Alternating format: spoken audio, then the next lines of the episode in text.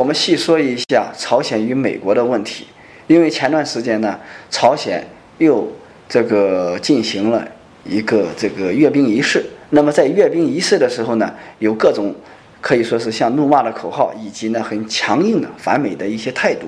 那么这样的话呢，以及我们各个国家的一种应对上的，在媒体上呢，以及各个界人士的一些点评，那么出现各种各样的神神乎乎的一些点评、一些观察。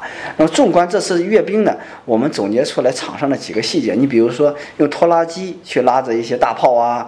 比如说，直接用白字写着标语打倒美帝国主义，非常的高调的这种这种，以及可以说还有这个仿俄式的这个方队队形，就是那个步伐，对吧？俄国人大家都知道个子很高的，但是他这个步伐斗志昂扬的，很很漂亮的。但是用在了朝鲜个子很矮的，然后各个穿崩跳跃。如果大家回放一下那一个阅兵仪式，会看到成了一种很无厘头的、很有意思的一个一个画面。当然，可能在他的国家看起来还是很庄严的，在我们的眼里看起来很无厘头的、很搞笑的一种感觉。那么，要不然为什么出现那么多的去调侃朝鲜跟美国之间的一些段子呢？你比如说，在我印象当中很深的一个一个段子，就是说，呃，说。热烈祝贺朝鲜已经胜利登陆了这个太阳。那这时候美国出来了，太阳那么热，你们怎么会登陆到上去了？那朝鲜代表人物就出来了，我们怎么不能登陆啊？我们可以晚上上去嘛，对吧？就用这样的一个无厘头的方式，弄得大家哄堂哄堂大笑。这就是来一直细说朝鲜与美国之间，它始终有一个好像呃互相在调侃的一些。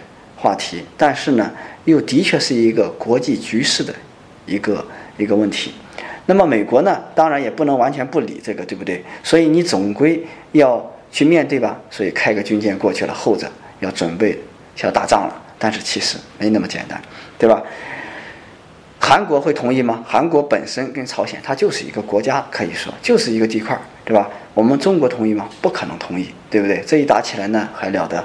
所以说，朝鲜本身又又穷又小，目前抓经济、抓科技的时代，谁有空给他去打？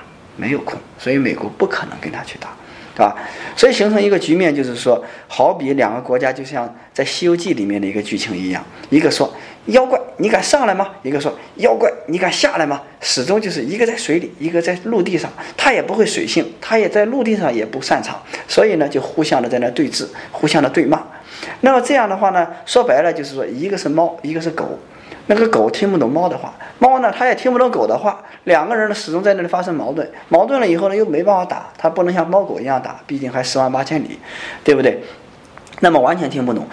那么恰恰其实朝鲜就抓住了这一点，啊，可以说他也不是说那么的无厘头。其实他运用了我们毛主席说的一句话：一切反动派都是纸老虎。那么在这个时候，就是谁也不敢打我，我就穷嘚瑟呗。反正你要说打我，那旁边有韩国、有中国、有各个国家在那里维护着，对不对？你们不能袖手旁观吗？哎，他就在那嘚瑟嘚瑟，这就是朝鲜抓住的一点。那在这个时候，他就高调了，可以说一切反动派都是纸老虎，我就是骂你、骂你、骂你，一直骂你，用嘴骂的形式来把你打怕。其实呢，就是很无厘头。到最后反过来说。一个美国作为一个大国，有大国风范的大国，他怎么可能跟一个逗逼的小孩子去闹玩笑呢？对不对？他不可能去理你。就像在大马路上，你被一个小孩惹了，你会跟他一般见识吗？不会一般见识。而现在恰恰，朝鲜与美国的局势就是这样的一种感觉，就好比朝鲜在那里自己蹦跶，而美国呢，你如果跟他一般见识，你属于大人跟小孩去较量，对不对？你要不去完全不理他呢，还有各国的舆论，所以说呢，还得过去。是吧？发表一下言论，还得派个军舰过去，好像我要应对一下。其实呢，这个事情在美国的心里是不可能装到心里的，对不对？那么各个舆论出现了以后，他就要去应付。那么呢，又不可能真正的开战，而最后呢，这个结果其实还无法预料，因为朝鲜大家都知道，真的说把核武器拿出来呢，他号称要与全球七十亿人民同归于尽。你不知道他是真假，但是如果是真的呢？但是说实在的，他自己也怕。他虽然又穷又小，人穷志短，他自己也怕的，对吧？